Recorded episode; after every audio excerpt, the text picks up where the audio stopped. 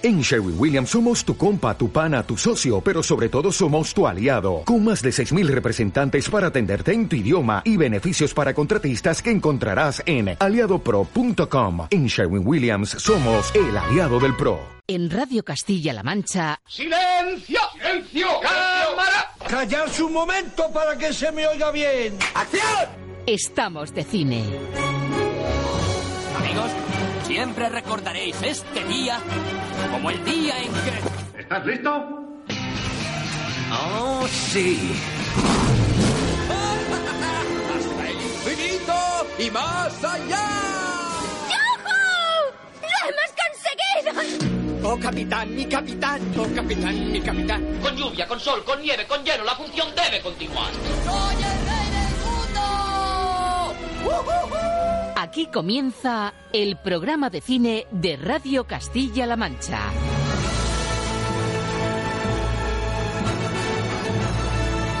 Presenta Roberto Lancha.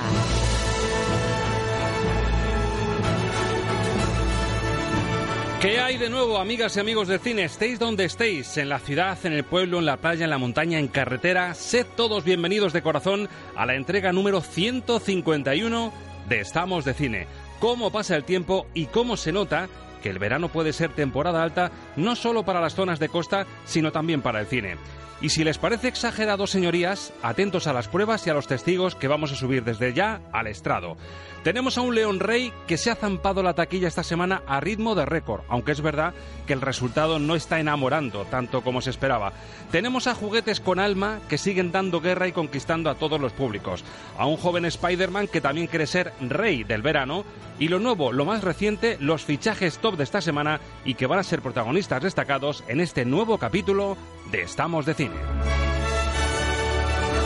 Porque sí, la verdad, Pogba no acaba de llegar al Madrid, ni el Barça ni el Madrid se deciden por Neymar, Mbappé no se vende, pero las salas comerciales sí que tienen claro que su nombre del fin de semana, su gran fichaje de temporada, es un actor talludito que se ha hecho experto en tomarse la justicia por su cuenta. El británico Liam Neeson, el mítico Oscar Silder, elegido por Spielberg, vuelve a la carga y lo hace a sus 67 años con Venganza bajo cero, una película de acción y ajustes de cuentas que, ojo, esconde varias sorpresas interesantes. De ellas hablaremos hoy en un instante con un doblete atacante con el que es un lujo contar la verdad. El crítico de Fotograma Ricardo Rosado y el director de la revista Metrópoli Alberto Lucchini. Con ellos vamos a analizar también otro título que engaña y que resulta ser mucho más de lo que dejan ver las apariencias. Porque resulta que la comedia americana Super Empollonas, pese a ese título en español, pues ha convencido a la crítica por no ser un producto tan de comida rápida, tan de usar y tirar como cabía presuponer. Y los porqués los tenemos justo aquí, amigos, a la vuelta de página. Además, si eres amante del terror, abróchate el cinturón, tómate la biodramina porque ha vuelto el director de Hereditary, con una historia que te puede descolocar de nuevo en la butaca. El peculiar Eri Aster nos propone esta vez unas vacaciones muy especiales en plena naturaleza, en la Suecia profunda para vivir, o más bien sufrir, las peculiaridades de un festival que se celebra una vez cada 90 años. Se llama Midsommar y da título a la peli que está llamada a ser lo mejor del género de terror en este año 2019, precisamente porque va mucho más allá de las pelis de miedo cuyo patrón ya conocemos casi de memoria. Como oyes, tenemos tres estrenos muy distintos, pero con muchos alicientes para que sea una interesante semana de cine. Y cumpliendo con lo prometido, en el broche final, adivinen qué personaje peludo, hiperrealista e imperial se va a sentar hoy en el diván de las bandas sonoras. Recién llegado de la costa portuguesa, Ángel Luque sienta hoy en nuestro rincón de la música de cine con el número uno tatuado en el lomo al mismísimo Rey León. El objetivo, pues valorar, analizar, disfrutar y ponderar el nuevo toque musical que Hans Zimmer ha dado a la que es posiblemente su banda sonora más aclamada. ¿Están sus cambios y mejoras a la altura de lo esperado? ¿Sale mejor parada esta banda sonora 2019 del Rey León que la película de acción real de Simba y compañía? Lo mejor para salir de dudas y concluir con un veredicto justo, pues elegir y poner algunos de los temas más significativos sobre la mesa y escucharlos juntos para depurar responsabilidades. ¿Te apuntas a este test? ¿Te vienes de viaje? Nosotros encantados de tenerte aquí de nuevo. Porque amigos, hay pocas cosas mejores y que llenen más que hablar de lo que más nos gusta y encima poder compartirlo contigo gracias a la magia de la radio. Cuando y donde tú quieras, recuerda. Nos escuchas en la radio en tiempo real por internet o a través del podcast en el momento que más te cuadre. Bienvenido de corazón y gracias por elegirnos. Good morning. Rainbows are shining through. Good morning. Good morning. Bonjour. Bonjour. Buenos días. Muchos días. Buongiorno. Buongiorno.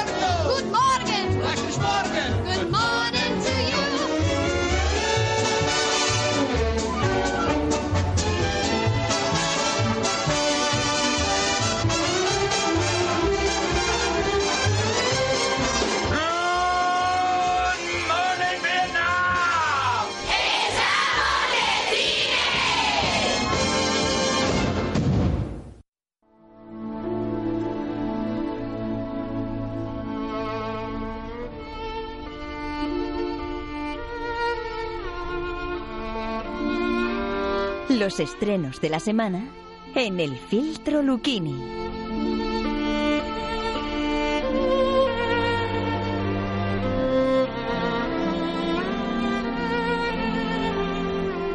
Claro, se preguntarán ustedes si con muy buen criterio si van a hablar estos del cine de los estrenos de la semana, ¿por qué suena a la lista de Schindler? Y es que nos fijamos en su protagonista, Liam Neeson, este actor británico con 67 años ya recién cumplidos este pasado mes de junio, su 1,93 de estatura y que fue el as en la manga, uno de los ases en la manga de Steven Spielberg en el 93 que le eligió como protagonista de la película. Oscar Schindler era el protagonista y lo encarnó Liam Neeson. Un año antes, Leeson había rodado con Woody Allen Maridos y Mujeres y cuatro años después, en el 96, encarnó al líder irlandés Michael Collins. Desde luego, con ese currículo era difícil imaginar que el espigado y casi impertérrito Leeson iba a convertirse años después en maestro Jedi, mentor del mismísimo Obi-Wan Kenobi o en un maduro justiciero de armas tomar. Ejemplo de este exitoso perfil que le ha pillado en edad de jubilación, pues es la saga Venganza de los últimos años y lo que ha llegado esta misma semana a las pantallas. Alberto Lucchini, muy buenas. Hola, muy buenas. Mm, ¿Cuesta creerlo o son cosas de cine y de la vida que un Liam Neeson pueda acabar en, en casi en, en un rol de Bruce Willis o de Chuck Norris?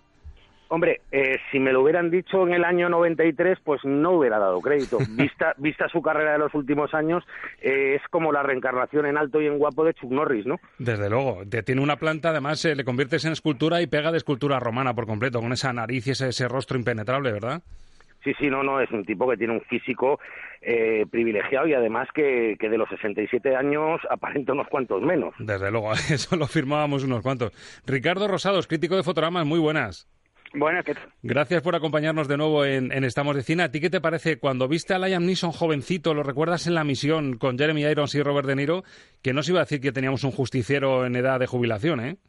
Claro, imagínate, pero pero bueno, estas son las las carreras en Hollywood, es a lo que te pueden llevar por un lado o por otro y como como este tipo es pura presencia, pues aquí ha terminado vengándose de todo el mundo. Y que tiene tirón, eso sí, sabe leer buenos guiones porque al final o los guiones se adaptan muy bien a su perfil o él tiene buen gusto y son películas que acaban funcionando, queramos o no. Sí, yo creo que tiene tiene un, un mínimo básico de calidad en el que él sabe que un guion funciona y termina metiéndose. Bueno, como decimos, ha tenido mucho éxito con la saga Venganza y claro, aquí en España han usado ese término de venganza para que parezca una continuación de ese estilo de cine. No tiene nada que ver porque es otro director diferente. El título original es Call Pursuit, sería algo así como Búsqueda Fría o Venganza Fría y bueno, aquí pues lo hemos convertido en Venganza Bajo Cero, pero tiene también su, su explicación. Convertimos a Liam Neeson, a Oscar Schindler, como decimos, en un maduro quitanieves en Colorado, en una España, una Estados Unidos profunda pero rodeada de nieve. Y es el contexto de esta película que va a hacer buenos números y que promete acción y alguna sorpresa, porque no es oro todo lo que parece.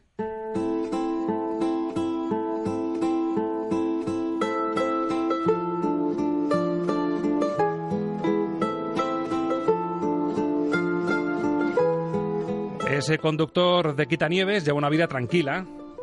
Incluso es eh, nombrado en el pueblo en el que vive, pequeñito pueblo, algo así como el ciudadano ilustre, el ciudadano del año, por la vida perfecta que lleva. Pero de repente, es el McGuffin de la película, su hijo fallece en extrañas circunstancias en el aeropuerto de la ciudad. Él empieza a atar cabos, ve que las drogas tienen que ver algo en la muerte de su hijo y empieza ese proceso de venganza en el que, como hemos visto en tantas películas, una de las últimas, John Wick, por ejemplo, es un rollo muy John Wick, pues empieza esa venganza imparable con Liam Neeson como protagonista. No soy de dar discursos. Soy un tipo corriente que mantiene en condiciones un trocito del planeta.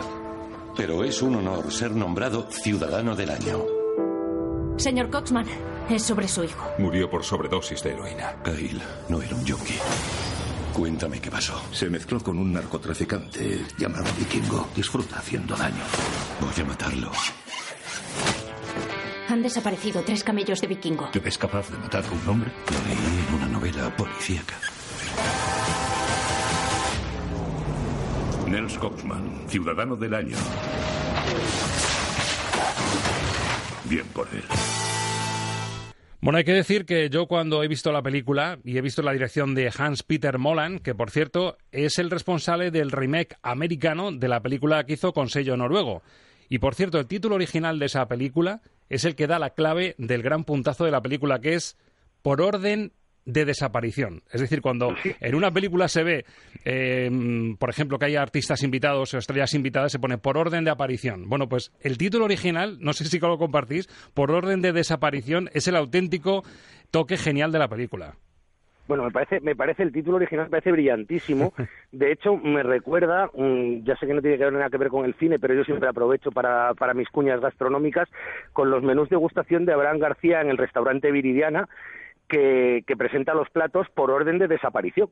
O sea, según van desapareciendo los anuncia. Sí, o sea, el, el, el, menú pone platos por orden de desaparición, entonces claro, van en orden y que desaparecen y, y, y en la película pues es más o menos lo mismo porque eh, desaparecen prácticamente todos los personajes. Claro, en una historia de venganza al final es un bucle que todos sabemos que destruye tanto al que intenta la venganza como a las víctimas. Entonces, claro, es una sucesión de fallecidos, de muertes y de ajustes de cuentas que según te lo presenta en la película, resulta que lo que parecía una película de acción y de venganza se convierte en una comedia negra. Ricardo, ¿tú lo compartes eso también? Sí, totalmente. Yo creo que es la, la, gracia de la película, que Hans Peter Molan desde el principio intenta tirar por, por la comedia negra, intenta volverse un poco como los hermanos Cohen, sí. porque esto viene a ser una especie de Fargo sin quizá la magia de los Cohen, pero pero intenta llevárselo a ese punto de comedia negra en el que al final lo que estás disfrutando es ver cómo el protagonista se las ingenia para matar con métodos absolutamente amateurs, pero desde luego eficaces a sus adversarios de uno en uno. No, desde luego es una, es una película, yo quiero decirlo y subrayarlo sin hacer spoiler, porque la gente no piense que va a ver, por ejemplo, una de las últimas pelis de acción de Liam Neeson, que fue El Pasajero, que me pareció una película muy brillante, además con sello español en la dirección, pero, pero es que es un batiburrillo de estilos, porque yo encuentro a Guy Ritchie en Cerdos y Diamantes, como decías tú a los hermanos Cohen en Fargo. Encuentro toques de Tarantino también porque tiene mm. sus pizquitas de gore también. Entonces es una mezcla que lo hace una, una, película difícil de definir, pero yo reconozco que me reí unas cuantas veces. Supongo que a vosotros también os hizo gracia la película, ¿no? Sí, bueno, además, a todas esas referencias que has dicho tú, yo, yo, incluiría una que me parece absolutamente fundamental, que es el Sam Raimi de Ola de Crímenes. También, también. Que, que está ahí presente en toda la película.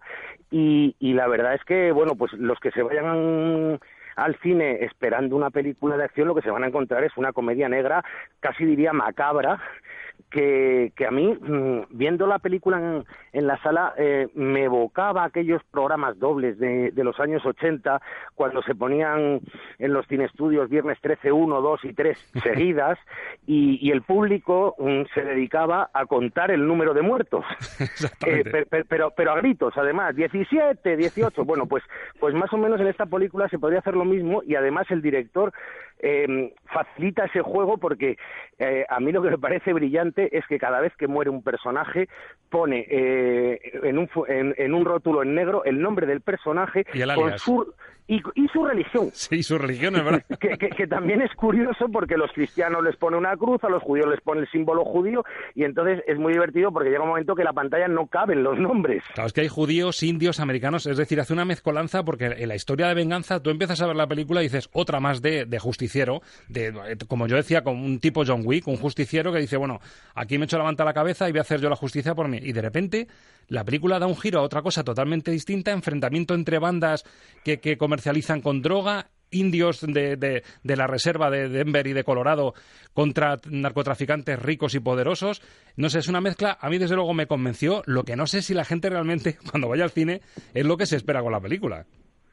Claro, el tema es que se encuentren lo que, lo que van a buscar, uh -huh. porque si la gente va a ver la película buscando un, un cine de acción, pues como decíamos antes, a los Chuck Norris, se va, se va a confundir. O sea, la gente lo que tiene que ir a buscar es una película más para divertirse y, y para um, unas risas nerviosas y ya digo macabras que para ver lo que es acción pura y dura, porque aquí eh, los únicos dos alicientes básicamente de todo el film es ver cuánto va a durar cada personaje y ver cómo se lo van a cargar. Es, eso es lo divertido de la película. Y pareja policíaca, como decía Ricardo también, que recuerda mucho a Fargo, ese, ese toque de pareja de policía pachorra, sobre todo el veterano, sin embargo la joven con más inquietudes y con ganas de resolver un caso fuerte que llevaba años sin darse en, en el pueblo. Ricardo, tú ves también pertinente hacer ese aviso a navegantes diciendo, ojo, que aunque sea un argumento y un estilo de cine poderoso, pero que la gente sepa que tiene mucho más, que es una comedia negra con muchas sorpresas, ¿no? Claro, no, no, no, desde luego, pero también es verdad que eh, esta película, si te pilla de sorpresa y coincide que te apetece el cine de humor negro y el cine más macabro, te vas a llevar una buenísima, ¿eh? Vas a salir sí, encantado. Es verdad que es peligroso hacerlo porque si uno va muy centrado en ver otra cosa, pues se va a chocar con esto.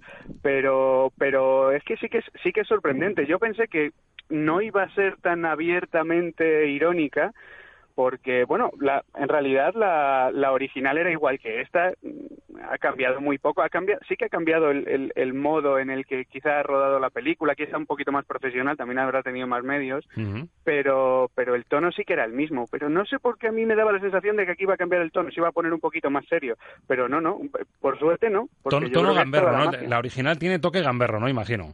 Sí, sí, pero muy, muy similar a esta. Por uh -huh. eso yo pensé que en esta iba a bajar un poquito y se iba a poner un poco más serio, pero no, por, por, suerte no, porque es la magia de la película. Bueno, pues es la supuesta peli de acción la que va a tener reclamo de ir a las salas a ver, pues una de venganza con Liam Neeson, Laura Dern, que aparece la mujer apenas cinco minutos porque se enfada enseguida con el protagonista.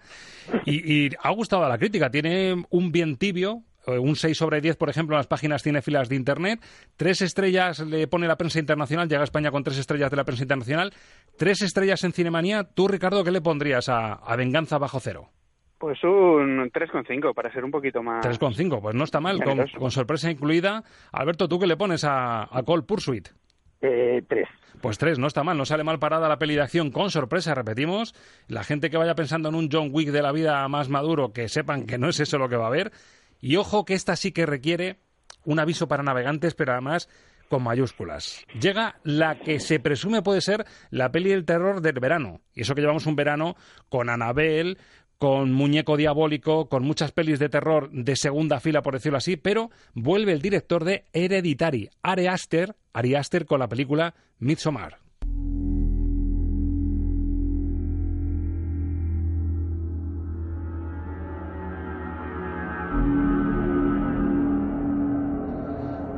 Claro, la comparación con Hereditary es más que necesaria porque se la definió como una de las pelis de terror del año, un terror diferente, imprevisible, y ese final, digamos que descolocó a millones, a miles de espectadores, es una buena referencia porque estamos metidos en algo muy parecido.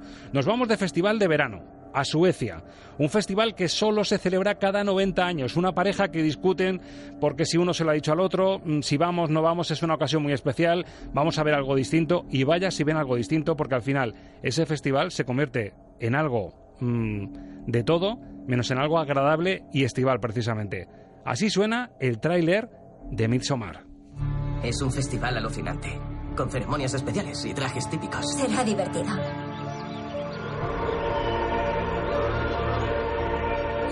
Increíble. Bienvenidos y feliz Midsommar. ¡Skol!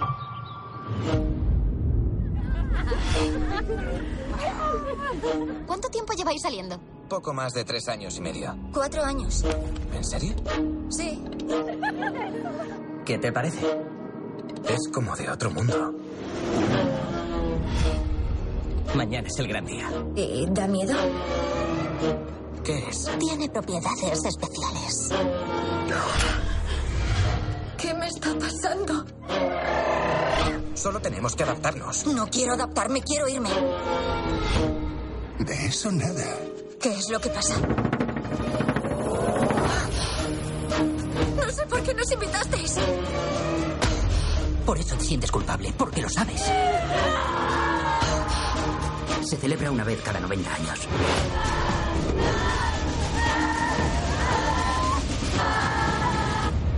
Me hacía mucha ilusión que vinieras.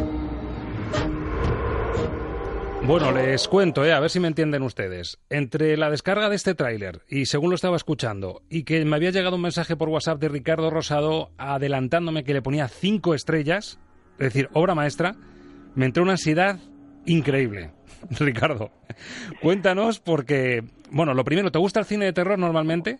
A mí, a mí me encanta. Te me encanta el cine de terror. claro, ¿Te gustó Hereditary? Me gustó Hereditary muchísimo. Quizá llegué un poco tarde y ya me pilló la ola empezada y salí pensando, vale, está muy bien, pero a lo mejor no me ha cambiado la vida tanto como dice la gente. Podría- Salí muy- podríamos decir, sabiendo cómo sorprendió y descolocó a mucha gente ese final rompedor, transgresor, Mm. durísimo de Hereditary, ¿se puede decir que a lo mejor Anabel, Muñeco Diabólico, es como montar en el tren de la bruja y esto es meterse en un pasaje del terror que no sabes ni qué te vas a encontrar?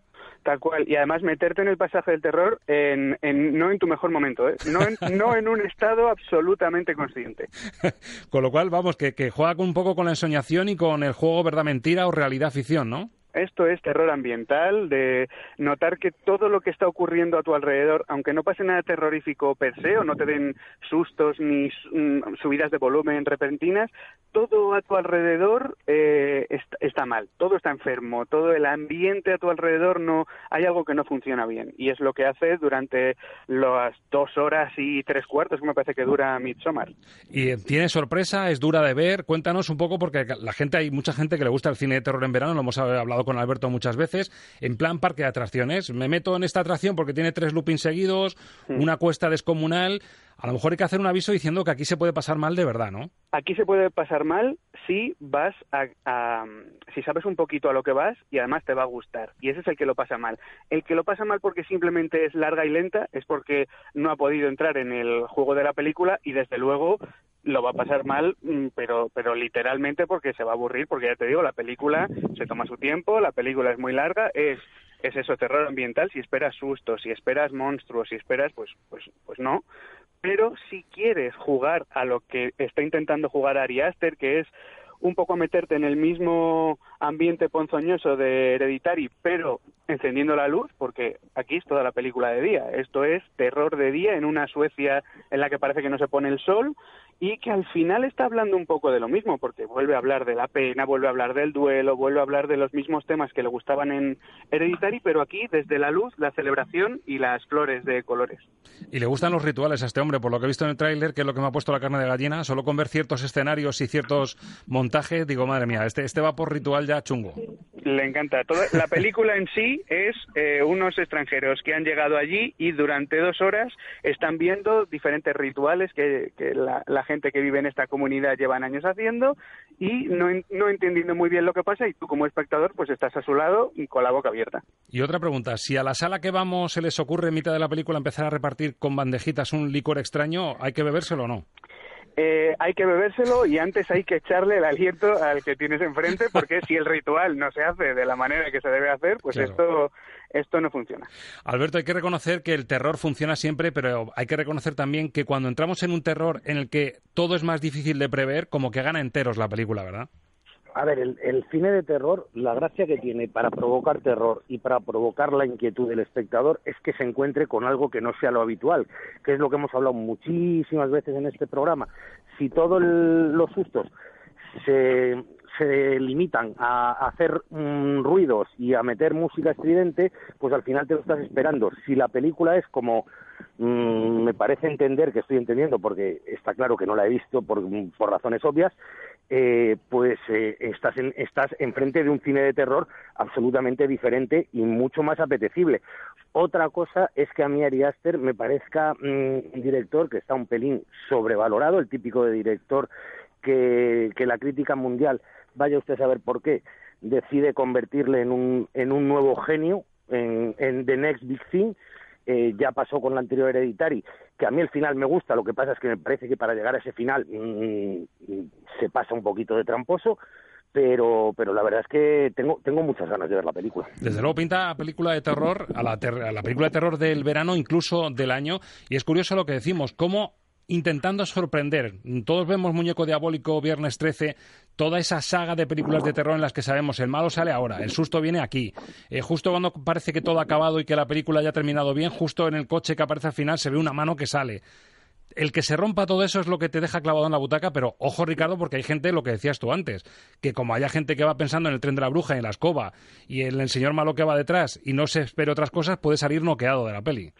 Sí, porque además esta es una de las de esas películas de disfrutar del viaje. O sea, aquí lo importante, desde luego, no es la conclusión ni el monstruo final ni lo que haga falta. Aquí lo importante es estar al lado de Florence Pugh durante dos horitas y, estar flipando como está flipando ella, que no entiende nada y tú estás pensando, madre mía, pero ¿a dónde nos va a llevar esto? Y, y lo importante son esas dos horitas de camino. Y pasa también como con Hereditary que justo al final eh, tienes que coger toda la información que te ha dado el director y atar cabos una vez que has visto los créditos. Es decir, hay que rumiarla después para, para matar cabos. Eh, quizá no tanto en cuanto a su argumento, es decir, quizá aquí todo es un pelín más sencillo, porque desde el principio sabes, bueno, van a llegar a este sitio, esto es como el hombre de mimbre, aquí algo va a salir mal. Y, y Ari Aster sabe que todo el mundo va a su película a ver eso, que algo, algo va mal en esa aldea pero cuando termina la película sí tiene un buen un buen rumiar, sí que te sí que te deja pozo y es una de estas películas que quizá cuando sales piensas que has visto algo que te ha gustado y a las horas o al día siguiente cuando llevas 24 horas pensando en lo que acabas de ver y rememorando escenas dices, vale, realmente he visto algo que, que me ha llegado dentro. Muchas ganas de verla. Te sigo con la ansiedad, así que me la tengo que quitar en cuanto salga del programa. Voy a, pedir entrada y voy a ver Midsommar, que tiene notable altísimo en Internet, un notable muy alto en Film Affinity y también en IMDB. Tres estrellas, mm, viene de la prensa internacional. Tres estrellas le pone Cinemanía. Ricardo, tú te mantienes en las cinco, en obra maestra, ¿no? Del género. Pues yo, yo le tengo que dar cinco. Si es que al final esto es muy subjetivo y yo salí con la boca abierta. Alberto, en, en Metrópoli, ¿cómo la lleváis? Midsommar. Pues en Metrópoli lleva un 4. Cuatro estrellas. Bueno, pues de momento eh, se coloca en cabeza la película de terror del verano por estrellas, por calidad y por acogida de la crítica. A ver si funciona el boca oído, que en el terror es absolutamente fundamental. Y ojo a lo que viene, porque puede parecer la película menor de la semana y la chorrada de la semana, la película comercial con sello americano, y resulta que yo bromeaba, hace una semana con Alberto Lucchini de que llegaba súper empollonas, como si fuese de guasa, y resulta que tiene unas críticas estupendas. Dos chicas, dos adolescentes jóvenes que deciden hacer un Breaking Bad, como diciendo hasta aquí hemos llegado, basta de ser aplicadas, basta de ser buenecitas, vamos a romperlo un poquito. Título original Book Smart, aquí en España, ya lo saben, súper empollonas. Buenos días, ganadora. Respira hondo. Visualiza la montaña de tu éxito y observa desde ahí a todos los que alguna vez han dudado de ti. Que jodan esos pringaos, que les den como si no hubiera un puto mañana. Hoy vamos a ir a una fiesta. ¿Qué? Nadie sabe que somos divertidas hemos ido a fiestas porque queríamos centrarnos en los estudios y entrar en buenas universidades. Y ha funcionado. Pero los irresponsables que sí que han ido a fiestas también han entrado en ellas. ¡Maldito sea! ¿Desinfectante de manos? ¿Listo? ¿Cacao? ¿Listo? Gas pimienta. Oye, es muy importante que lo guardes con... ¡Oh! ¡Ah! ¡Se ha salido! ¡No te toques los ojos! Esta será vuestra noche. Pues miren por dónde hace justo una semana probábamos con Ricardo Rosado analizando Stranger Things, eh, esa prueba cinéfila que le hacían a uno de los protagonistas, a Steven, que decía, pues de madre la americana, una de las mejores pelis de, la historia. Y decía Ricardo, pues no tiene tan mal gusto porque a mí me gustó. Y mira por dónde parece que llega una película que puede recordar un poco a Desmadre la americana con chicas como protagonistas. Sí, de hecho, bueno, de hecho recuerda a la desmadre a la americana de hace 10 años, que fue Super Salidos, y que ya fue como la reversión de en los 2000 ¿Cómo haríamos desmadre, a la americana? Bueno, pues esto es 10 años después, con los tiempos que corren actualmente y con cómo ha cambiado todo, cómo va a evolucionar ese desmadre a la americana que terminó siendo súper salidos y que ahora es súper empollonas. Bueno, em, como te digo, parecía la peli chorra o comercial americana de la semana y resulta que las críticas son buenísimas con esas dos chicas adolescentes que en teoría pueden tirar para atrás, pero resulta que ha, conquistado la crítica y tiene pinta de que va a funcionar también en, en pantalla. ¿Qué tiene para que guste tanto, Ricardo? ¿Por qué te ha gustado a ti? Pues la clave precisamente son ellas dos. Y es que el guion está muy bien, pero es que ellas dos están eh, increíblemente bien, es que se comen el guion y te las crees desde el principio, te crees que son amigas de toda la vida y funcionan muy bien en comedia. Y bueno, sobre todo, además llama la atención por descubrir a, a Vinnie Feldstein, más que nada porque es hermana de Jonah Hill, que es el que le tocó hacer su papel en Super Salidos. O sea, es que esto es un relevo hasta familiar de, de lo que fue aquello en ese momento de, cómo se Rogen y, Ben Goldberg inventaron esa nueva, nueva, nueva, nueva comedia americana, que no sé por dónde vamos, y esta es la siguiente, esta es la que nos toca ahora, que es la de quizá la comedia de, del mundo de Twitter, que es un poco lo que sí que puede echar atrás de esta película, que es que eh, la realidad en la que viven es tan Twitter y tan, tan 2019 que a veces es un poco falso, porque aquí en esta película todos los problemas son eh, por la personalidad de los de los participantes en ella. Aquí no hay un, un, solo chiste racista, un solo chiste homófobo, no. Eso se ha eliminado. vivimos ya en una realidad perfecta y, y, los chistes vienen por otro lado y es de agradecer. La película está muy bien construida, pero desde luego es una realidad que no había existido en este tipo de comedias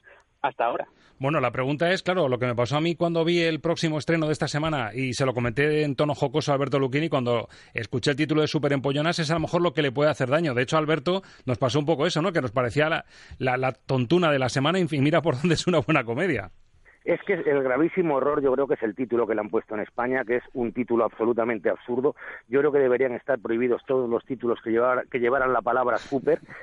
Y, y, ese es, y ese es el gran error de la distribuidora que creo que por lo que estoy oyendo ahora y por lo que he leído sobre la película, porque mm, al final, eh, como te puedes imaginar, no me fui a Madrid a verla, eh, pues eh, la, la película es una comedia bastante inteligente, pero claro, ya desde el momento que se llama Super Empollonas, lo, que, lo primero que viene a la cabeza es que es una chorrada monumental. Bueno, ¿y qué le puede salvar? Le puede salvar pues programas y referencias como esta en la que un crítico que la ha visto nos está diciendo, ojo, que es buena película, las calificaciones que tiene en Internet y en la crítica y luego en el boca oído también, que aunque suele ser más relacionado a lo mejor al cine español, pero Ricardo, esto sí le puede salvar algo y si puede haber un acento que diga, oye, que con esta peli te ríes, va a ser el público que vaya a verla, ¿no?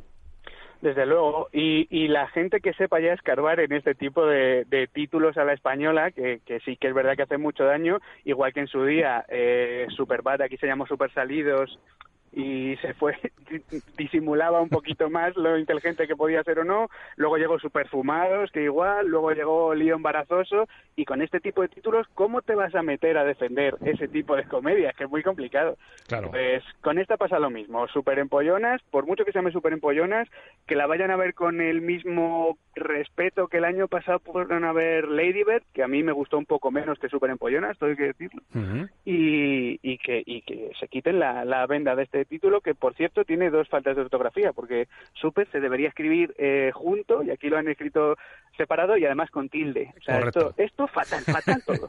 El título original es Book Smart. He estado yo indagando, sería algo así como, como una persona aplicada o exigente o selectiva, ¿no? Sí, incluso incluso se podría traducir por, por empollón, o por empollona. Sí. Lo único que el súper es lo que decía Alberto Luquini, como que le resta ya capacidad y es decir, ya nos viene en merengue americano de baja calidad.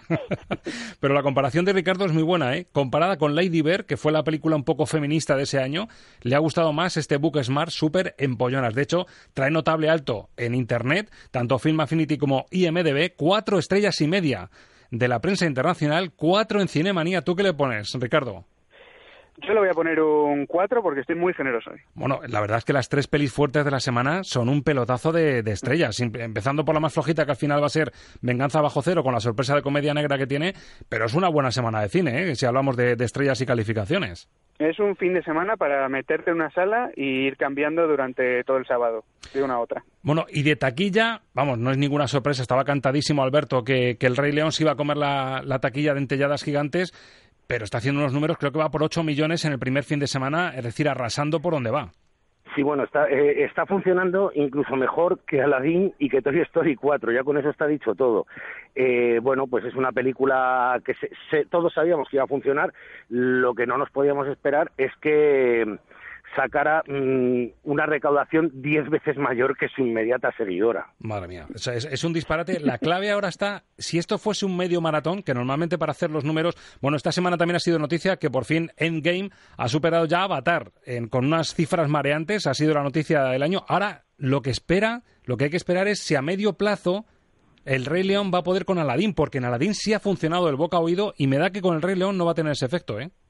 Pues probablemente no funcione tanto, pero es que mm, el Rey León forma parte de la cultura mm, de, de los últimos 25 años y todo el mundo todo el mundo que yo conozco quiere ir a ver El Rey León, aunque solo sea para comparar con lo que recuerda de la película, con lo que recuerda del musical, con lo que recuerda que ha visto en televisión y decir, eh, pues qué mal lo han hecho, pero quieren ir a verla para poder decirlo. Entonces, se ha creado esa especie de, de, necesidad sociológica de que todo el mundo tiene que ir a ver el Rey León porque si no has visto el Rey León quedas a cenar con, los amigos y, ellos hablan del Rey León y tú te quedas mirando al techo.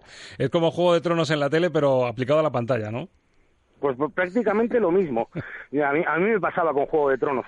Sí, sí, eres sufridor de, Juego de Tronos y bueno, una de las eh, cosas terroríficas que tiene el Rey León, lo vamos a comentar en unos instantes con Ángel Luque, es la banda sonora. Mm, Ricardo, tú, tú la verías en versión original seguramente. Mm, ¿Te pareció tan espantoso como a nosotros lo que han hecho con las nuevas canciones, con los gorgoritos, que parezca que cantar em, La Noche del Amor, Can You Feel the Love Tonight o, Voy a ser el Rey León, que haya que hacer gorgoritos como si fuese Operación Triunfo? ¿Tú de verdad no te rasgaste las vestiduras con eso? Yo es que estaba más atento en, en los ojos muertos mirando al infinito de los personajes y, y cómo se le movía la mandíbula inferior para intentar que, que animales fotorrealistas estuviesen cantando una canción. Es que no, no, no podía concentrarme ni en lo que estaba oyendo. Escucha, y se supone que es donde han puesto toda la carne en el asador. Lo comentábamos también con Alberto hace una semana, que parece que han puesto toda la carne en que pareciese absolutamente real. Se han olvidado de aprovechar la oportunidad de hacer un guion sólido y dramático. Y resulta que al final se le nota eso, que hay gente como tú que se fijan que los ojos parecen que no tienen vida, que la mandíbula inferior se mueve como si estuviesen haciendo muñegotes de Aznar y Zapatero. Claro, pero precisamente porque han hecho muy bien el trabajo de, conseguir que los animales sean absolutamente realistas. Entonces, eh, lo, han hecho muy bien, pero mm, para mí, desde luego, es una decisión errónea. O sea, yo no, puedo ver esos animales fotorrealistas cantando voy a ser el Rey León. Es que no, es que no, si no, no se están expresando. Si tienen los ojos mirando al infinito, les da igual a esos animales. bueno, pues, de todas eh, formas, te diré una cosa que es muy importante. Y es que en Disney tienen que estar dando palmas con las orejas, porque la película estaba hecha para ganar dinero y, lo ha clavado. O sea, vamos, pero tal cual. Lo triste es que eso, no creo, que... no creo que tengan ningún problema creativo. Yo, la, pregunta del millón que me hago, no sé si os la habéis hecho vosotros, es si no llegamos a conocer el Rey León, si hacemos un yesterday, es decir, si en vez de los Beatles desaparece de, de la memoria colectiva el primer Rey León, ¿hubiese gustado esta? a pelo? Es decir, si, si ponen esto sin más, ¿creéis que hubiese sido el, mismo fenómeno que la otra? Es muy difícil la pregunta, claro. El, el, mismo fenómeno yo no creo, porque desde luego es un fenómeno generacional y es algo que, bueno, pues e, efectivamente lo que, lo que hemos estado comentando, o sea, la gente la está yendo a ver precisamente porque todo el mundo es fan de la original. Pero yo no sé hasta qué punto esto nos hubiese gustado más, menos, si hubiésemos tenido estos problemas con los animales sin sentimientos, no, no, estoy seguro. Yo lo decía hace una semana, para mí mm, la de los 90 fue una forma de sacar músculo increíble de Disney, fue un punto de inflexión. Mm. Nos demostró que con la animación, y lo decía Alberto Lucchini también, que una imagen dibujada o, un retrato bonito puede superar a una imagen real y yo creo que es el mayor ejemplo del Rey León. Lo que consiguió solo con la descripción de la sabana en el arranque de la película le da mil vueltas a lo de este año con toda la acción real que han intentado. Yo creo que ese es el resumen de lo que me ha pasado con el Rey León. Pues probablemente tienes toda la razón. Y, yo creo que, que, lo que le falla a esta película, que es lo que siempre nos ha gustado, siempre lo hemos criticado, pero creo que es lo que nos gusta a todos de Disney, que son los animales antropomórficos. Exactamente. No, no los animales de verdad, sino los animales que parecen personas. Exactamente. Que, que Pumba nos recuerde a cierto personaje, que Zazú a otro, ¿verdad? Que, que les encontremos parecido incluso. Claro, y, aquí no lo hay porque son animales de verdad. Bueno, lo cierto es que el Rey León sigue arrasando en taquilla, va a arrasar de nuevo esta semana, pese a que tenemos tres buenas pelis para ver, sobre todo la de terror. Y la semana que viene Fast and Furious, otra nueva entrega, estabais deseándolo los dos, seguro. Eh, bueno, no, no, no sabes cómo, sobre todo, sobre todo porque ya no, creo que no está ninguno de los de los que salían Fast and Furious. Bueno, ¿esto por qué número va? Porque yo reconozco que no soy de la saga. ¿qué- cuál- ¿El número cuál sería la entrega, Ricardo? ¿Lo sabes? Eh, Fast and Furious en sí llevan ocho, Sí. pero Sí, esta, esta es el primer spin-off. O sea, en realidad se supone que esto es Fast and Furious presenta Hobbs and Shaw, que son Ah. dos de los personajes de Fast and Furious. Entonces, mien- mientras hablamos ahora mismo, se está rodando Fast and Furious 9 Madre mía. y luego se rodará la 10, pero esta viene a ser un, un spin-off ya. Entonces, en cuanto a número, se va a quedar fuera del conteo canónico. Increíble. Como tengo una semana de margen, ¿debería ponerme al día con Fast and Furious o tampoco hace falta perder Sí, tiempo? sí, Sí, sí. debe- tien- debes hacer. Pero por, por favor, todas seguidas y luego y luego nos mandas una foto. Ojo que yo es una saga que ha, ha llegado un momento, como a partir de la quinta, me parece, en el que ya levantan la mano a todo y dicen, bueno, vamos a, vamos a hacer una cosa, eh, las leyes de la física también nos importan poco. Y a partir de ese momento eh, empiezan a ser terriblemente divertidas. ¿eh? O sea, Intu- yo al- intuyo- al, al final las disfruto. Intuyo un poquito de crueldad en la recomendación que habéis hecho. Esto es como decir, vete a ver Midsommar que te vas a reír. Esa- esa- No, pe- pero, pero fíjate que además hay una cosa que, que ahora que hablamos de Fast and Furious y los spin-offs y, y las sagas, es que hubo una entrega que no se estrenó en cines, fue directamente al mercado del vídeo. de, de las primeras. Sí, hubo una que solo la protagonizaba Paul Walker, Sí. que no sé si fue la de Tokyo Race, que Sí, fue sí, directamente al, al mercado doméstico, o sea, no pasó ni por los cines. Madre mía. Cuando todavía se llamaba A Todo Gas. sí, Porque esta, esta serie no se llamaba siempre Fus- Fast and Furious. Era A los Todo primeros Gas. se llamaban A Todo Gas y aquello era algo así como A Todo Gas Carrera en Tokio o algo así. Y yo esa la vi en un avión y, y creo que no pasó por los cines. Bueno, pues esa me la salto entonces. En el repaso que me habéis encargado para esta semana, esa me la salto, ¿eh? Y No, ahorro, no, no, ahorro no dos debes, horas. no debes. Hombre, tienes que ser completista, pero vamos, eh, desde las cinco que ya son superhéroes con coches, eh, para adelante. Bueno, pues lo intentaré seguro porque, porque va a ser el gran estreno de la, de la próxima semana. Entre tanto, a disfrutar de lo bueno que tenemos este fin de semana. Alberto, por cierto, ¿dónde te hemos pillado esta vez? Porque nos estás hablando y la gente debe saber que sigues de vacaciones. ¿Has cambiado de costa o te mantienes en Denia? Eh, voy, voy de camino de una costa a otra. Eh, estoy en, los pueblos blancos de, la serranía de Cádiz, en un, sitio precioso llamado Setenil de las Bodegas, que no tiene nada que ver con el vino el nombre. ¿eh? Bueno, qué maravilla. Parada, parada obligatoria, pues desde ahí nos ha atendido Alberto Luquini, cosa que agradecemos. Eh, Ricardo, ¿tú sigues en la capital disfrutando de la ola de calor? Sí, sí, lo- y lo estoy pasando genial además. Por eso, por eso llevo al día tanto los estrenos, porque en cuanto veo una sala vacía me cuelo a ver qué pasa. Te has visto todas, nos encanta también. Ricardo, muchísimas gracias por atendernos en mitad del calor y para hablar de cine, que por lo menos es refrescante poder hablarlo así con, con sentido del humor también. Ricardo y Alberto, gracias y hasta la semana que viene. Un placer. Hasta Un siempre. placer, hasta siempre. Un placer.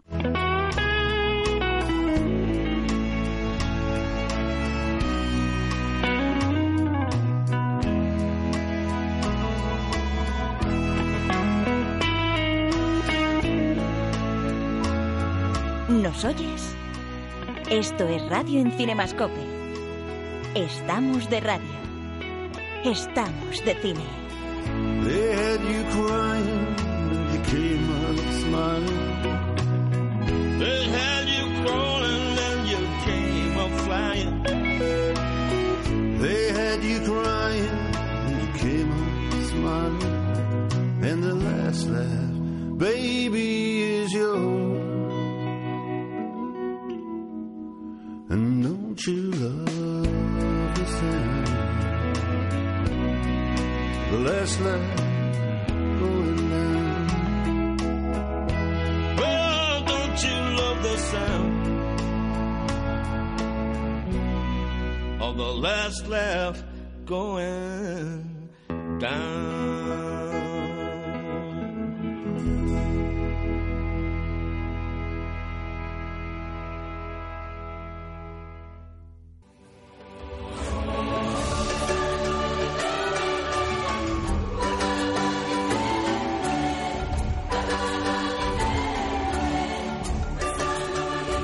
Estamos de cine con Roberto Lancha.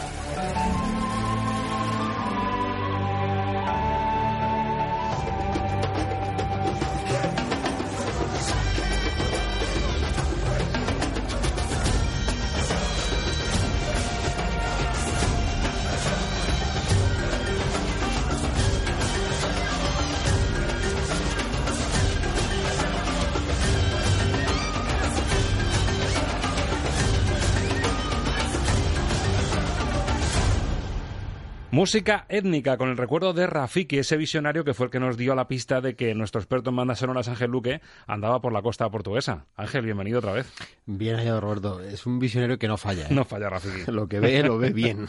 Igual que descubrió la pelusilla de Simba, descubrió la pelusilla de Ángel Luque y dijo, este está en la costa portuguesa, llámale. Y anticipamos el especial de El Rey León 2019. Mucho que contar, Ángel. Pelusilla poca ya, Roberto, que, ya, se va clareando uno Bueno, ya. pero el cuerpo tiene muchas partes con sí, sí, sí. Bueno, mucho Bueno. que contar. Nos, nos eh, cedimos el pañuelo el otro día, nos Sí. tiramos el pañuelo, lo recogiste y nos toca analizar lo que está siendo el fenómeno del verano. En cuanto a película, ya sabemos que no ha convencido demasiado. Yo pensaba que a lo mejor a ti te, te enamoraba, pero no. Saliste del cine de regular. Pues yo salí del cine, mira que yo suelo ser benevolente, que no soy yo muy ácido ni tengo un bisturí así como Luchini, así de- muy cortante. Y el chip de Disney te lo sabes poner para que no te Sí, entre o sea, que, que, que acepto bien todos los registros, pero de nuevo yo me vuelvo a confirmar en algo que últimamente ya he dicho varias veces con varias películas, pero es que me obligan a decirlo. Yo no veo la necesidad de esta película, no la entiendo la necesidad, pero una vez que acepto que bueno, que existe y que está ahí y que, y que ahora está muy de moda llevar al cine real, eh, todo lo que ha sido de animación, eh, con los experimentos que han probado eh, iniciales, pues no salió mal del todo, La Bella y la Bestia, to- todas estas incursiones primeras, por La Cenicienta, bueno. Eh, Aladdin me parece que ha sido una digna adaptación, pero a mí esta, sinceramente, es que no me convence, pero no me convence por algo que yo sabía que no me iba a convencer, y es el tema de animales reales eh, poniéndoles voz. O sea, es, es algo que es muy difícil, es muy difícil que esto te haga creíble una película, ¿no? Pero vamos, al margen de eso, incluso voy a salvar eso también. Me parece que es una película demasiado esquematizada, demasiado eh, cerrada en el guion, es decir, no se saltan prácticamente nada. Esto Muy que han hecho de la pelusilla prácticamente Sí, es, sin hacer spoilers, es casi de lo poco que se conceden.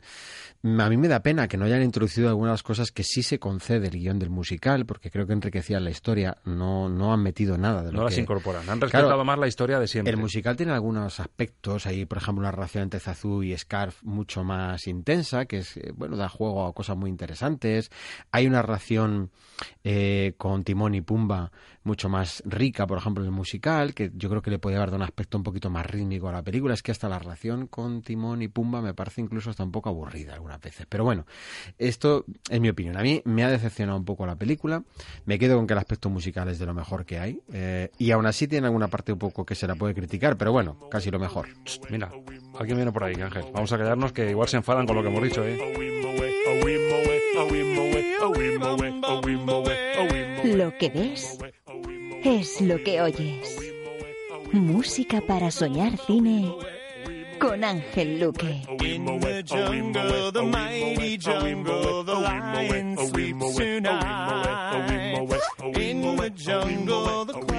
Jungle, the lion sleeps tonight.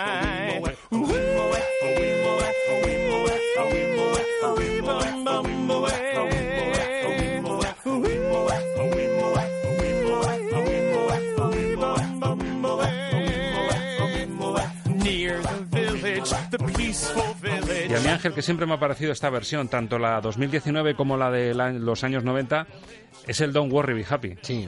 Totalmente, o sea, es una, es una clonación llevada a lo mejor al, al toque exótico que tiene el Rey León y es una especie de Hakuna Matata repetido, si, lo- si lo piensas bien.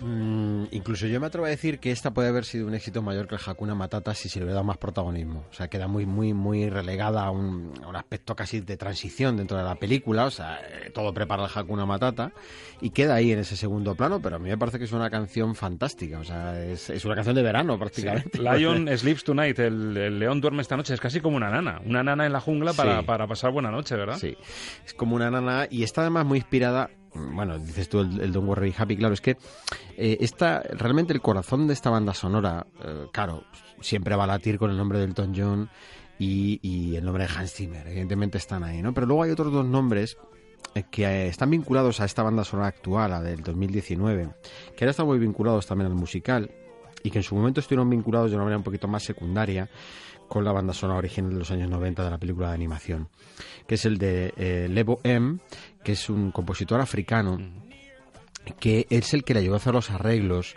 a Hans Zimmer con toda la parte coral africana, instrumentación, etcétera. Con él colaboró, es decir, él es el que le da el espíritu africano a la historia. Eh, y luego eh, Mar Mancina, que es quien, quien eh, haría la banda sonora de, de Tarzán, gran parte de, la, de, de- lo que es la banda sonora de Tarzán, sonora. Que también eh, colabora con algunos de los temas musicales, dándoles un poco la forma y, y dándoles un poco el tono vivaz dentro de la película. Entonces realmente estos dos nombres ahora, la del 2019, han tenido mucha repercusión y es que todos los arreglos nuevos, todo el sonido más africano, que yo creo que es una de las cosas que tiene esta banda sonora, suena mucho más africana que la primera de animación, que ya tenía muchos ritmos africanos, pero esta ya es contundente, es decir, es claramente eh, africana, incluso eh, con el swahili, con el zulú de una manera más clara en el idioma de, de- de las canciones, etcétera. Bueno, pues se le debe a ellos, ¿no? Y esto quizá es lo que le da esa frescura a una banda sonora que ya de por sí, bueno, pues para el público es suficientemente conocida. Entonces, bueno, por ejemplo, esos arreglos se notan en esta canción, ¿no? Y si me apuras, de los temas cantados es el que más se salva, porque no intentan hacer un triple tirabuzón, no intentan hacer gorgoritos donde no debería haber gorgoritos. Es la canción original, bien cantada, encima con las voces originales en español. Encima hemos tenido la suerte de que son Timon y Pumba de nuevo las mismas voces, cosa que se agradece. Cuando, sin embargo, luego más adelante vamos a tener que sacar el bisturí, porque hay versiones en español, y ya ha pasado con Mary Poppins, ha pasado en Aladdin, que las adaptaciones al español con lo que ha cuidado Disney siempre ese matiz y sin embargo aquí se resiente muchísimo. El Bueno, original y la doblada, ¿eh? Sí, bueno, yo para es que de hecho para mí la primera crítica es yo no las doblaría, pero es que yo siempre voy a ser partidario de esto. Yo no las doblaría, las dejaría en original, al menos las canciones, ya que la película eh, eh, dices que vengo de Portugal, una cosa más que admiro de Portugal, en Portugal no se doblan las películas, se ven subtituladas y todo el mundo está habituado a eso, entonces claro, eh, se aprecia el sonido original, se aprecia las voces originales y cómo está interpretada la, la- la película, ¿no? Al margen de esto, vamos a ver que cuesta que en España el, subtitulado se, se imponga. De hecho, todavía las, las- los pases en Bose y tal no son mayoritarios, siguen siendo minoritarios. Pero bueno, vaya, vamos a aceptar esto, pero al menos las canciones, que se escuchen en original, que las canciones se escuchen en original, que yo cuando me compro un disco de U2 no me lo doblan. Exactamente. Escuchar la voz de Bono auténtica. Claro, es que no me lo doblan. Entonces, vamos a partir de esto. Bueno, entonces vamos a ace- aceptar que se doblan las canciones. Vale, pues están dobladas. Pero es que si encima se doblan mal, si las voces no hacen mérito, con todo el respeto para los que cantan, claro, efectivamente, en aquellas películas de animación de los años 90 iba cuidado al milímetro. Es que Disney cuidaba mucho esto. Yo no sé si ahora están sufriendo una época de relajación en este sentido, no le están dando tanta importancia, o como son canciones que ya tienen éxito, lo que Se decíamos, hay cosas que son difíciles de estropear, pero es que las van a terminar estropeando porque hay canciones que han perdido mucho en el doblaje. Bueno, cogemos oxígeno y entramos en la valoración de la parte instrumental. Es decir, la pregunta que nos hacíamos en el arranque del programa. ¿Qué ha hecho nuevo Hans Zimmer mm, cuando es una película que tenía una identidad sonora, que es un término que sabes que me apetecía mucho utilizar, una identidad sonora riquísima. Eh, posiblemente, decía yo al principio también, que es la gran obra maestra de, de Hans Zimmer, o por lo menos la más admirada de todas y la que ha pasado a la historia, El Rey León. ¿Qué retoques ha hecho? ¿Cómo ha afrontado el reto Zimmer de afrontar esta revisión 2019 en carne y hueso? Este es el primer eh, tema que ha elegido Ángel Luque, instrumental, y viene a titularse como una frase que dice Scar cuando tiene ese ratoncillo, que se lo va a zampar como merienda, dice, amigo, la vida no es justa.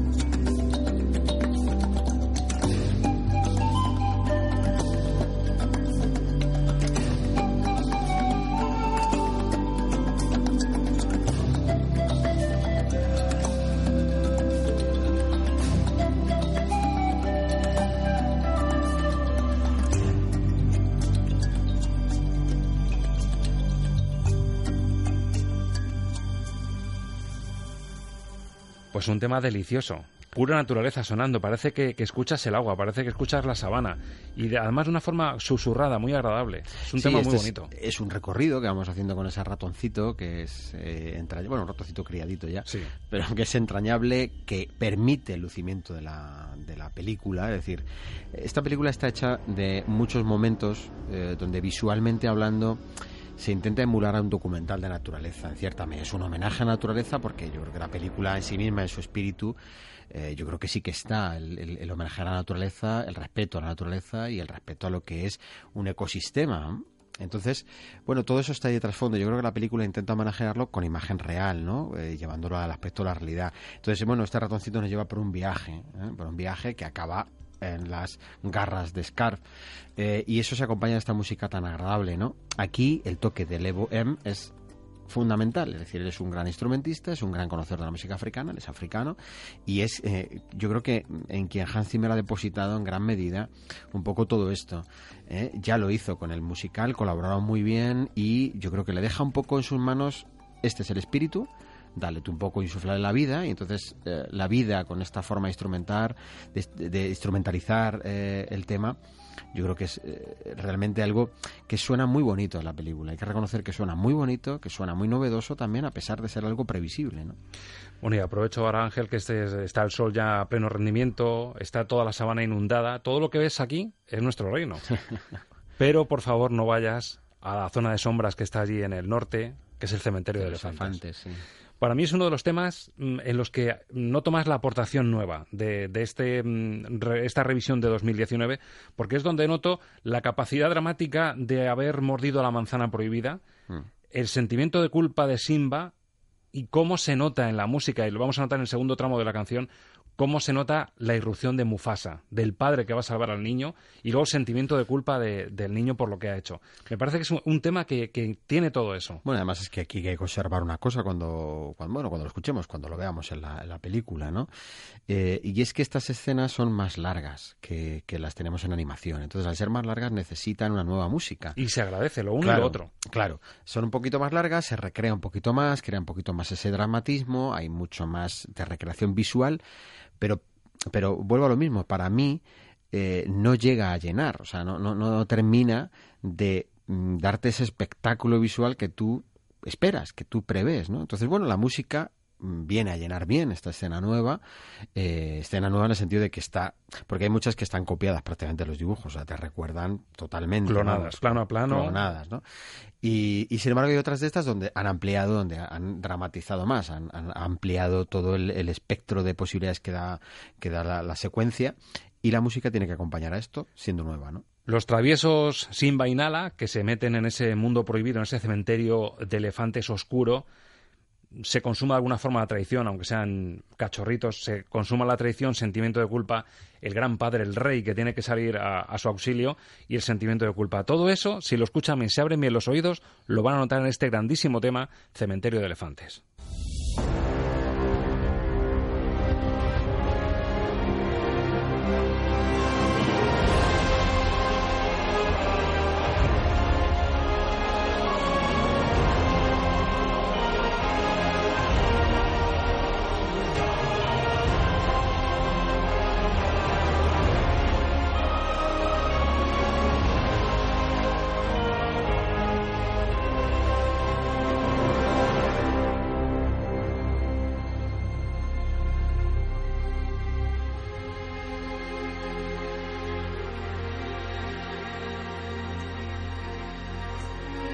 Es el tramo de culpa, el que has hecho, ¿no? El propio Simba preguntándose a sí mismo qué has hecho.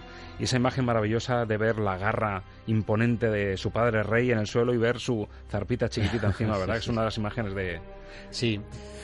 Mm, Aquí juega el tema a encontrarnos con un Hans Zimmer, de nuevo, aquí se ve claramente el sello de Hans Zimmer, musicalmente hablando esto es muy, muy, muy Hans Zimmer, ¿no? Y unos toques del leitmotiv propio que hemos escuchado y que conocemos de banda sonora. O sea, juega con esas dos cosas. Una melodía nueva que evidentemente recuerda lo que ya ha hecho, pero es nuevo, pero con las pinceladas del leitmotiv, de manera que el público no desconecte de la historia. Es decir, te quieren recordar en todo momento que tú estás eh, escuchando una historia o viendo una historia que ya conoces y que musicalmente también conoces, en cierta medida. Entonces, en ese sentido, eh, no abandonan esos registros como han hecho las, las otras eh, eh, bandas sonoras. Es decir, realmente cuando uno eh, hace la visión completa de la banda sonora se da cuenta que en cuanto a canciones es poco lo que se añade porque es, es, el núcleo fundamental y en las partes instrumentales siempre recurriendo a los leitmotiv y añadiendo algunos pasajes nuevos que van a tener en algún momento algún tipo de leitmotiv, ¿no? Y el perdón de un padre, el perdón de Mufasa que perdona al hijo, acaba jugando con él,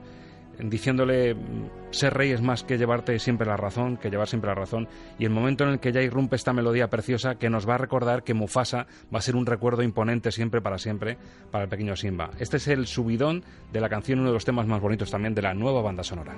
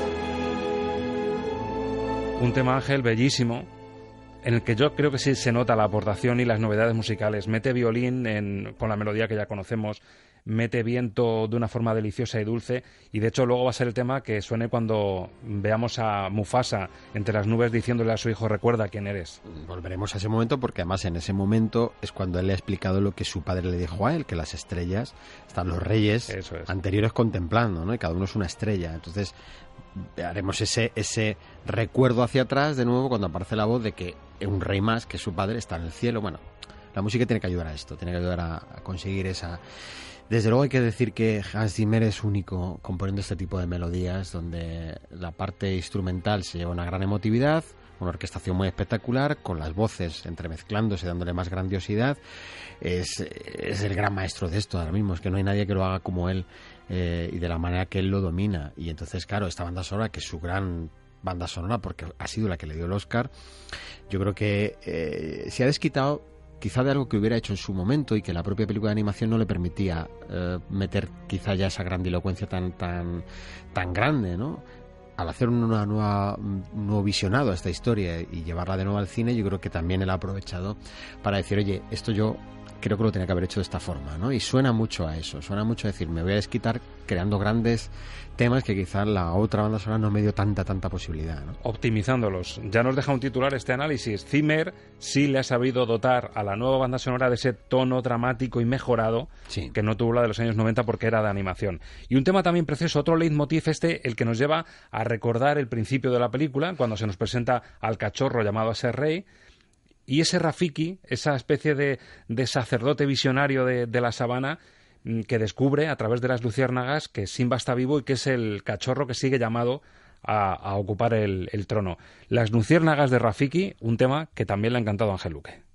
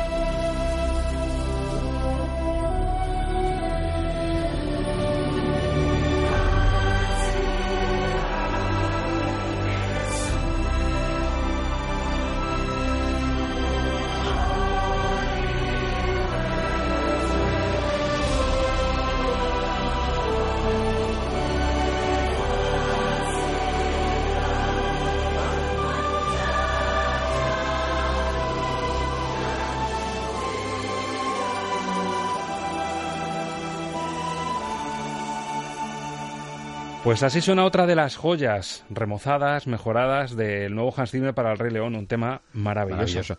Me parece que, los arreglos que le ha hecho este tema lo han engrandecido totalmente. O sea, el arranque, el arranque que uno puede imaginarse esas luciérnagas revoloteando, posándose, apagándose, encendiéndose, que es un momento muy bonito dentro de la película, y cómo te va llevando de nuevo a este tema que es conocido, que es otro de los leitmotiv de la banda sonora, dándonos arreglos nuevos, con una riqueza de fondo por detrás, eh, que, que adornan, que decoran, porque además... Claro, el personaje de Rafiki es el personaje misterioso de la película, ¿no? Es el que tiene como ese poder de visión. Decías, esa especie de sacerdote. En el musical es una sacerdotisa. ¿no? Es una- y, y tiene eh, ese, ese aspecto mágico donde tú sabes que, que va a ser capaz de, de ver más allá, ¿no? Y con esa visión nos introducen esta música que le da un toque Magnética, hipnótica, ¿verdad? Exacto, está, es, es, es magnífico. Hay que, de los- dejarla bien reservada para el diván de de, los la música. más bonitos. Cuando vengan maldadas hay que recurrir a Sí. Rafiki y a su, y a su música. ¿eh? lo más bonito de la sí. ¿No te has dado cuenta, Ángel? Yo me vuelo lo peor.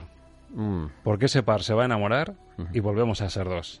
La brisa de la noche, la luna y su color, el clásico romance lleno de desastres por amor.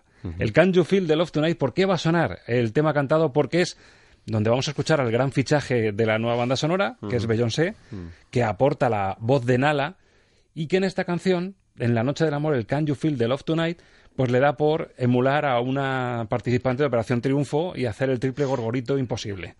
¿Por qué? Beyoncé. Eso digo yo, ¿por qué? ¿Por qué? ¿Por qué no cantas como Nala? Porque en ese momento en que se reencuentran Simba y Nala, ¿qué necesidad tienes de jugar a Operación Triunfo y de, de hacer variaciones para demostrar que eres Beyoncé? ¿No? Sí, y además que hay otra cosa. Fíjate, cuando hablábamos de la banda sonora de Yesterday, decíamos que, oye, la voz eh, de- del actor mm, le va bien a estas canciones. Bueno, pero es que hay voces que no van bien a algún tipo de canciones. Es que estas canciones están hechas por Elton John y van mucho con su voz, Elton John. Entonces, cuando tú le metes mucho gorgorito, cuando tú te vas a ese otro registro, estas canciones no están hechas exactamente para eso. ¿eh? La voz de Elton es como una voz mucho más compacta, tiene mucha personalidad. Y las canciones son suyas y están hechas para ser cantadas por él. Entonces, ahí ya entramos en. No es porque Beyoncé sea, por supuesto que no lo es, mala cantante ni nada parecido, sino que yo creo que el registro no es el adecuado. No está hecha para este tipo de, de- de canciones su voz. Y ahí se produce ese riesgo donde tú tienes que optar por eh, algo de marketing, es decir, Beyoncé participa en esta banda sonora y con lo cual eso ya le da un nombre, arriesgándote a que quizá esa voz no sea la más adecuada eh, para este tipo de canción y yo creo que es lo que bueno, podemos comprobar escuchándolo. Y porque- más si te quieres lucir haciendo variaciones que eran innecesarias. Ahí tenía que haber estado el director de todo esto para decir, mira, mm, limítate a cantar la canción como es y déjate de variaciones. Lo que pasa es que yo creo que si tú fichas a Beyoncé, tienes Claro. que aceptar que ella va a darle su toque personal y que no la puedes decir, oye, que no lo cantes así, ¿no? La voz de él, Donald Glover, que es el que pone Sí. la voz a, a Simba, y Beyoncé, pues que se intenta gustar para Ujú. Operación Triunfo. Así suena esta noche del amor.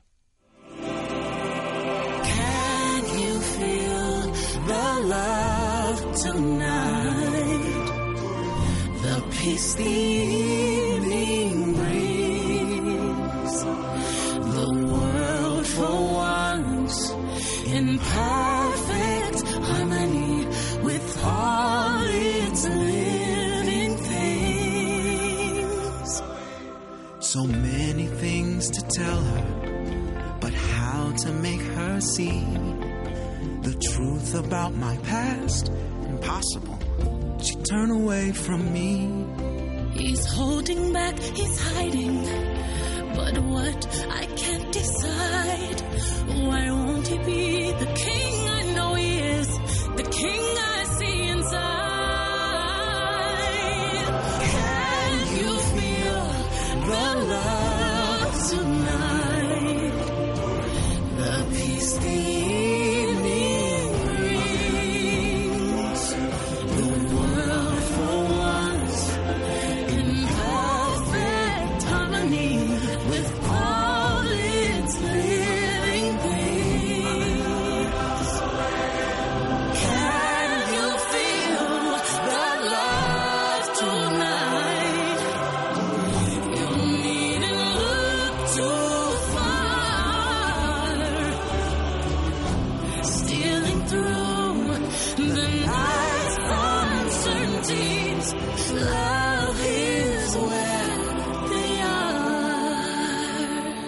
Pues ahí están las variaciones, triples y cuádruples gorgoritos, cambios de registro, sí, canta muy bien Beyoncé, pero le hacía falta ese momento de la película, es decir, aquí lo que hemos hablado tantas veces y lo que nos has enseñado tantas veces, que una canción debe estar al servicio del argumento que nos cuenta la película. Y aquí se intenta convertir en un hit dentro de la película, horror.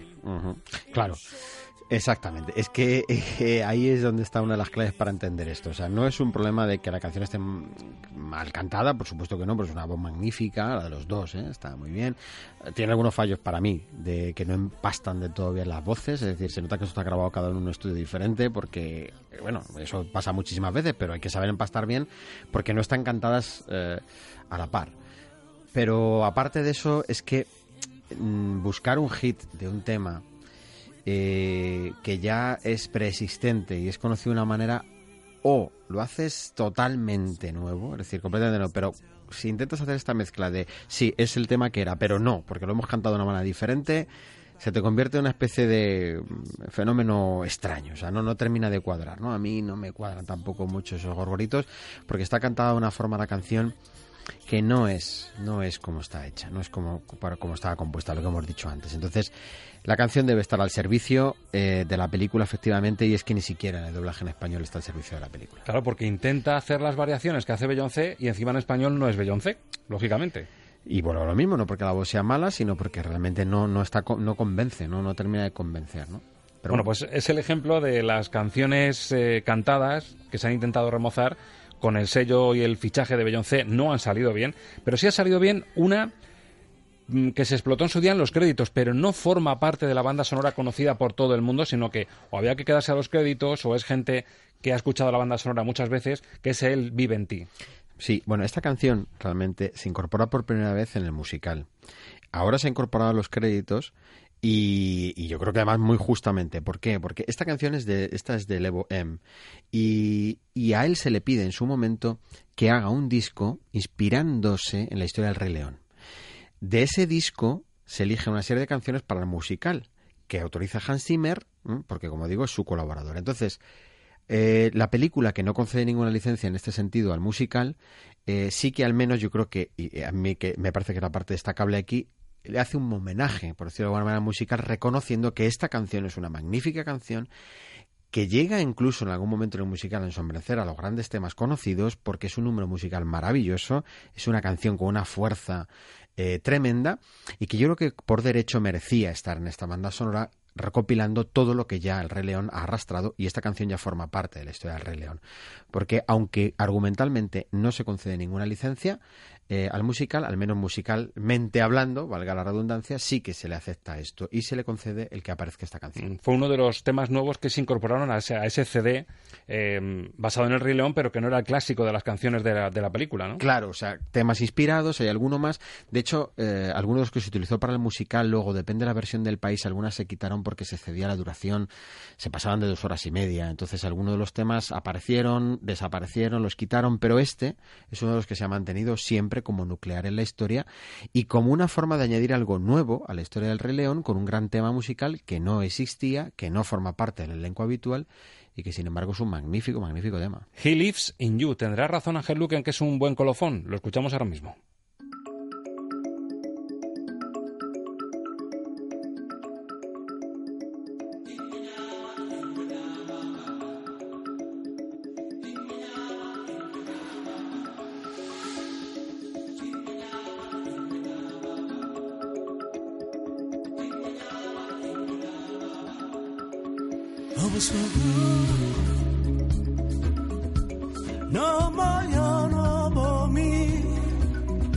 Nauliza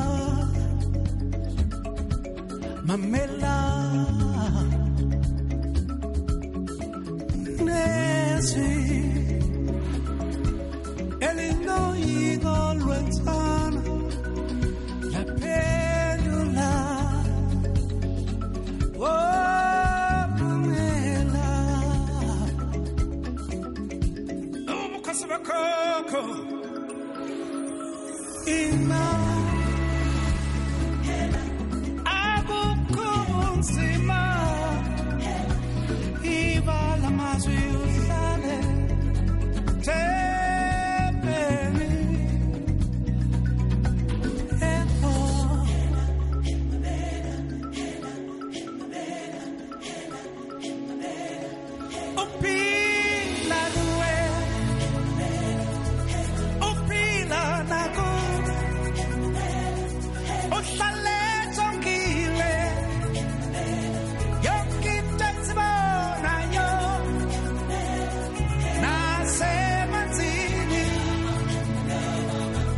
Toques étnicos magníficos y, claro, la voz en Zulu, para que Sí. todo sea más auténtico, ¿no? Él, él vive en ti, pero en Zulu.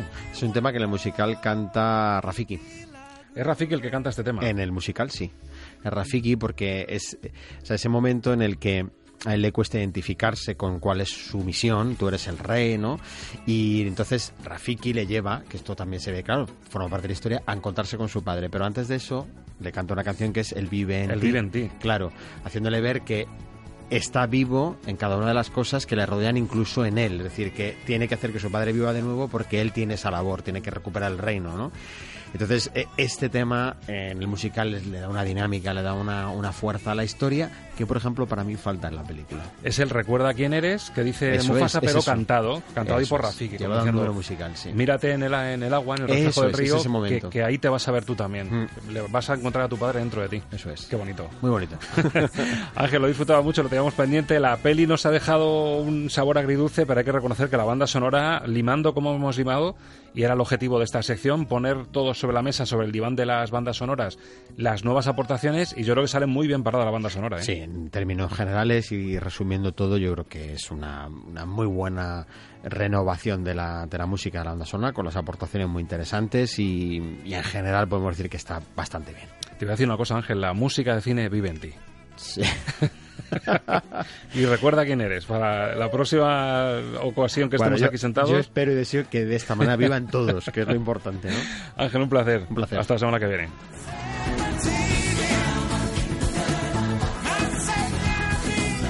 Señoras, señores, damas y caballeros, cómo nos gusta disfrutar del cine, de la música del cine, de lo que se lleva, de lo que no. Ponderar aquí con ustedes, de testigos, toda esta corriente del cine nuevo y del cine remozado. El Rey León y esta fórmula nueva de Hans Zimmer han sido mm, la excusa perfecta para pasar otro buen rato de radio. Si les apetece, ya saben que aunque estemos en verano, corona de calor, aunque parezca que todo vaya en contra, la butaca de Estamos de Cine la siguen teniendo reservada. Están entre amigos, ya lo saben. Feliz semana de cine. Adiós.